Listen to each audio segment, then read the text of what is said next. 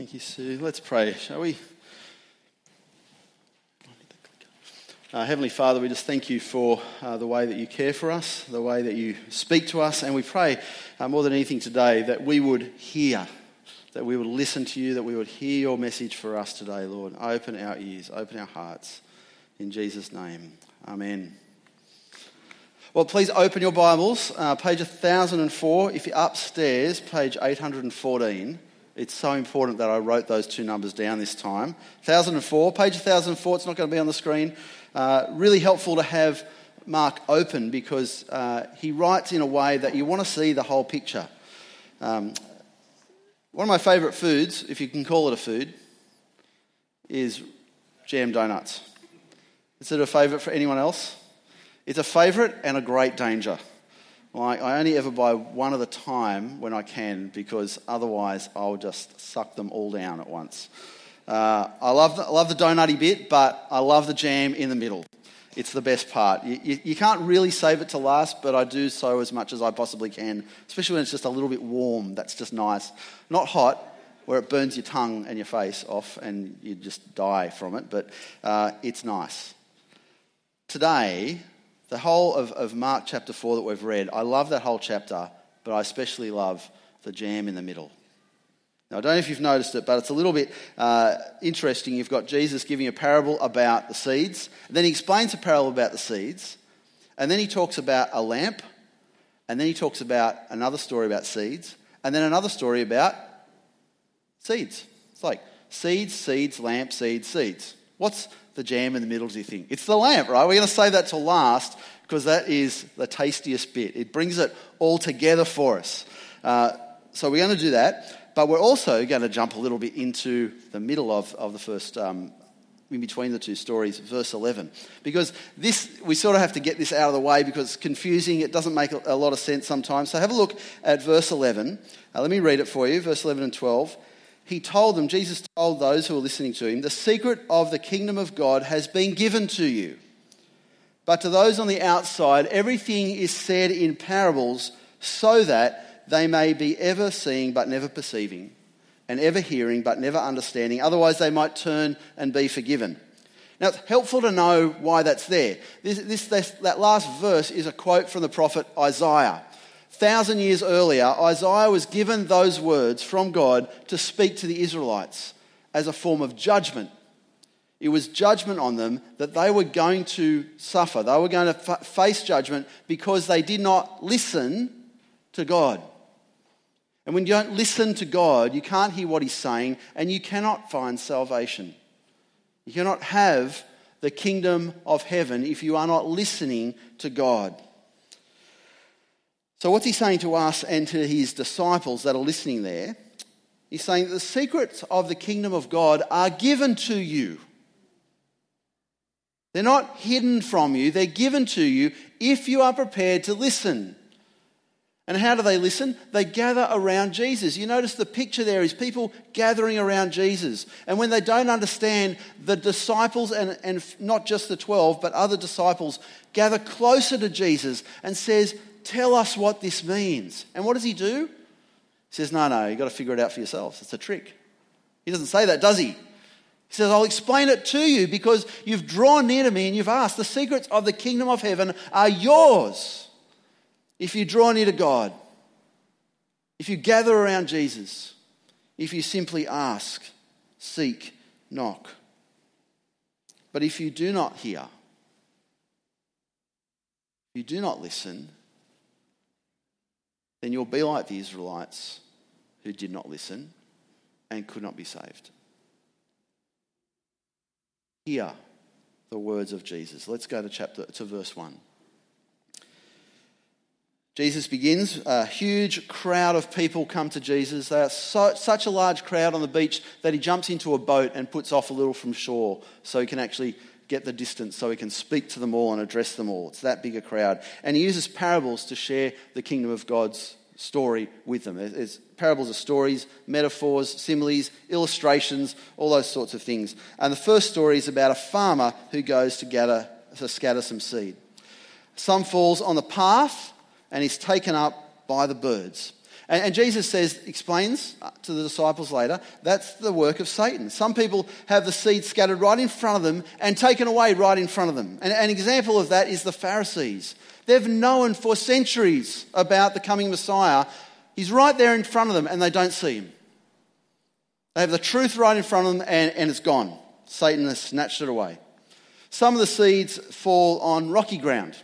Uh, the roots grow, but it's shallow, and eventually they get scorched by the sun and they die. It's like a person who hears the gospel, finds joy in the gospel, thinks it's wonderful, uh, but as soon as they face persecutions or struggles, they give up. And perhaps that's a little bit like the people who were healed by Jesus. We don't really hear much of, of all of them after that, do we? They sort of get healed, they wander off. Do they ever come back? We don't know. They may be like them. It starts with joy and it's like, oh, yeah, life's too hard. Some of the seed falls among the thorns. And those seeds, they grow and they grow, but then the plants get choked by the thorns and die. Like those who follow Jesus, and eventually the struggles of life, the worries of the world, the desire for wealth, the desire to become rich, well, they're just too alluring and they give up following Jesus and chase after those things. But some seed, some seed falls on good soil and it produces a crop, a huge crop, 30, 60, even 100 times itself. You might read that story and think, uh, first thing you might think of is, which soil am I? Good question to ask. Ask yourself that. I'll just leave a little pause here. You can think about that. Feeling choked, feeling like good soil. Heard the message and it's gone. Well, I'm, I'm guessing you're in pretty good soil because you're here. You're gathering around Jesus. But really, what Jesus is saying in the big picture of this chapter is that this is the way the world will receive the gospel when you share it with them. Uh, we find people of all those different soils. Mark here, in, in Mark's gospel, he's put these together to help us to think about how we share the gospel with others. That's why it's all about seeds. It's easy to talk about, oh, where am I? But actually, this is talking about others. I want you to focus on other people now. Mark is talking about sowing seed. And he's saying, don't be surprised when you share the gospel with others and you get all of those responses. Don't be surprised when you share the gospel and some hear it and they completely ignore you. Because Satan's always working against you, right? Some people you share the gospel so openly and they just won't even hear it because Satan's just snatched it away. Don't be surprised if there are people who hear the gospel from you and they accept it joyfully. But then, as soon as they get pressure from the world, they go to work, they go back to their family, and just get that pressure and they give up. But, but you took it so joyfully. What happened? And Jesus is saying, It happens. And then there are those who receive the gospel and they grow and they grow, and you think it's great, but then they get choked. They just start chasing after the things of the world. They're choked by the desire of the world. Don't be surprised. And they, they're no longer there. They didn't actually take the gospel to heart. Don't be surprised when people do that. And don't be surprised if sometimes you share the gospel with someone and it, and it lands in the good soil. Don't be surprised. Oh, wow, they actually believe in Jesus. Wow, 50 years later, they're still following Jesus. Amazing. Don't be surprised. Because this is the way people respond to the gospel. And we should expect that when we share the gospel with people. There will be people who hear, and there will be people who don't hear. Don't be surprised. You will find all four responses. So now let's jump down so there's the first two seed parables, the parable then explained. Let's jump over the jam in the donut, go to the other side. Verse 26. Here we have a story of a man who scatters seed on the ground. And he walks away, and when he comes back, there's a huge harvest. A huge harvest. It grows without him even being there. When we sow seeds, some of those seeds fall in the good soil. And they grow, and they grow, and they grow. And this is the beauty of seeing ourselves as sowers every day. You won't see the harvest of what you've sown until we return at the end. What's the end? He's talking about the return of Jesus. When Jesus returns, then we'll get to see the harvest of all the seeds you've planted along the way. Don't be surprised by that either. The thing is, you don't really know.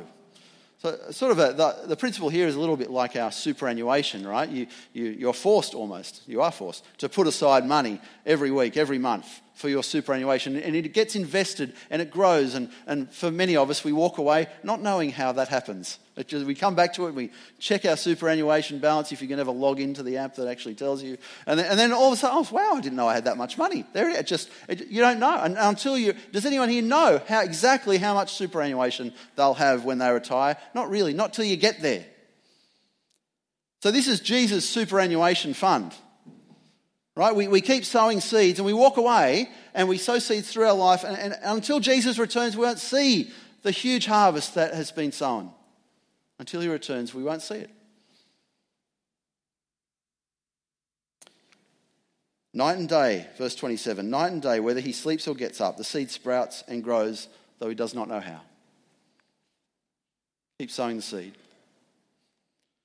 And finally, the last seed parable is the mustard seed.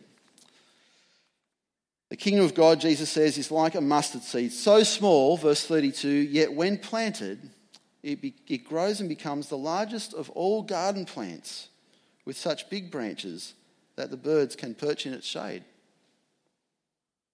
Huge trees grow from the smallest seeds.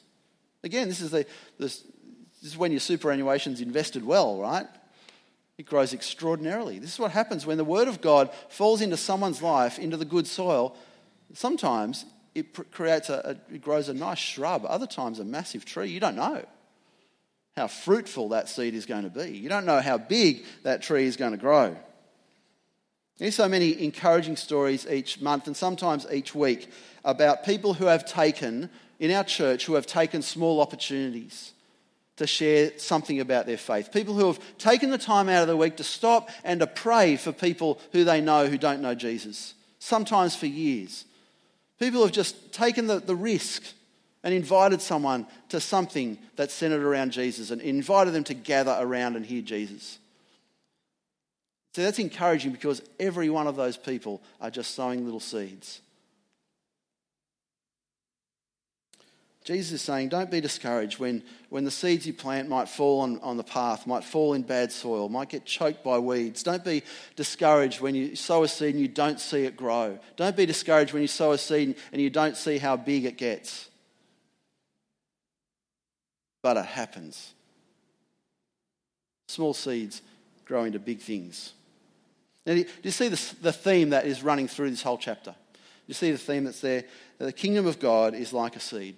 It's like a seed scattered on paths, on rocky soil, on weedy soil, in good soil. The kingdom of God is like scattered seed that just grows when our back is turned. We don't know how, it just happens. Kingdom of God is like a, a mustard seed that it's the smallest of seeds but grows into the biggest of garden plants. It's like all of those things.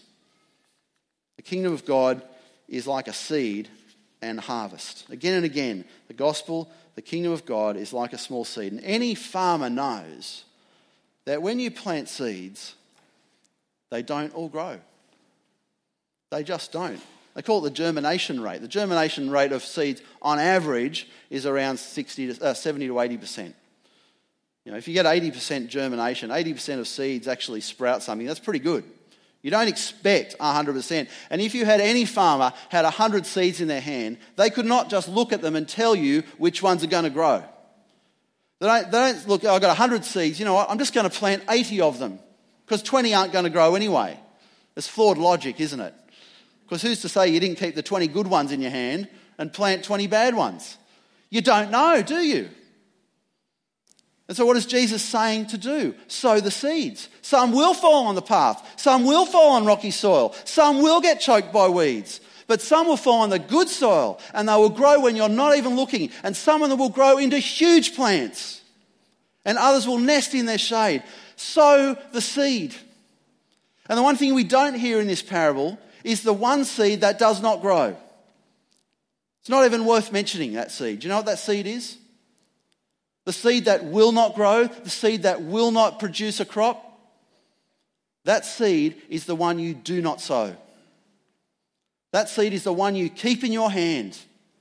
It will not fall on the path, that's true. It will not get choked by weeds, also true. But it also will not fall in good soil if you keep it in your hand, if you keep it in your pocket, if you keep it in your drawer.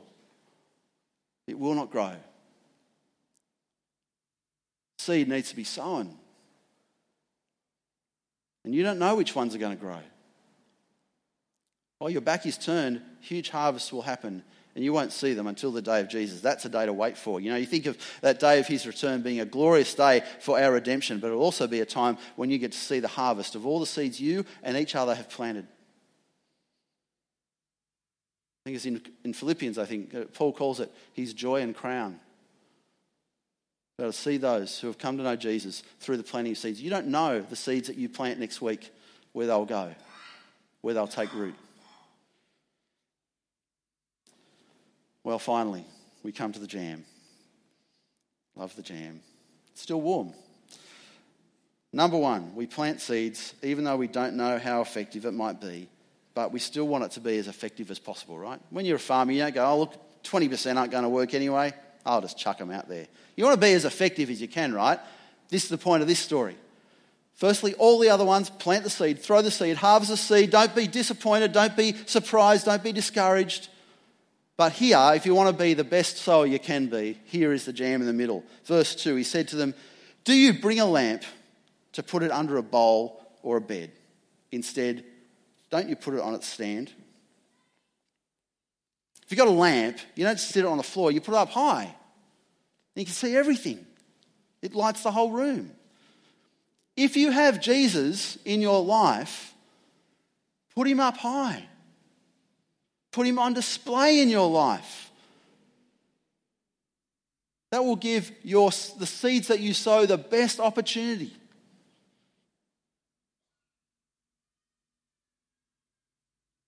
Jesus at this stage is, is a little bit hidden in his ministry. He's got a, a bit of time ahead of him. He keeps a lot of his things a secret, tells people not to tell about their healings or what's happened. He's just trying to keep on the down low for a little bit.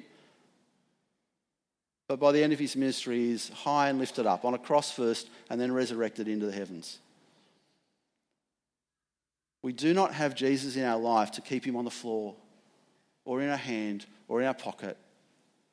We have Jesus to lift him high so others will see the light of the gospel in our words we speak, in our actions, in our daily lives.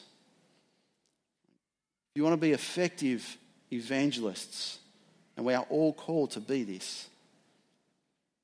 Raise Jesus high. Make him prominent in your life. Make it so that no one can possibly come into your life without knowing that he is your Lord and Saviour. In this year of evangelism, we are aiming to lift the priority of evangelism in our lives. Not just as a church, but all of us. This, this passage is our encouragement, it's our inspiration, it's our way to get away from discouragement. You don't know. You don't know which seeds will germinate. You don't know which ones will be effective. Except you can be sure that if you don't throw out seeds, they won't plant at all. They won't grow at all. If you keep Jesus under the floor, in your pocket, in your hand, no one will see him from you. I want to encourage you go out, Get, scatter the seeds, put Jesus on display. And then when he returns, sit back and watch the harvest of all those seeds you've sown. Let me pray. As the band comes up, we're going to sing in a moment Amazing Grace. It's grace that we have received the gospel, it's grace that uh, God has given us the truth and that we have uh, become that, that good soil. Father, we thank you for this message today. Uh, it is often discouraging to share our faith and see no response, but we hear from your word today that we may not ever see a response. That many will reject, many will fall away, many will uh, accept with joy and then and be choked by the world. But Lord, help us never to be discouraged, but to keep putting Jesus, our lamp, on its stand, that the world may see Help us to keep sowing seeds, knowing that even that smallest conversation, that smallest opportunity we take, may result in a huge tree of faith. Lord, use us for your purposes. Help us to hear this message today and take it to heart. In Jesus' name, amen. Let's stand.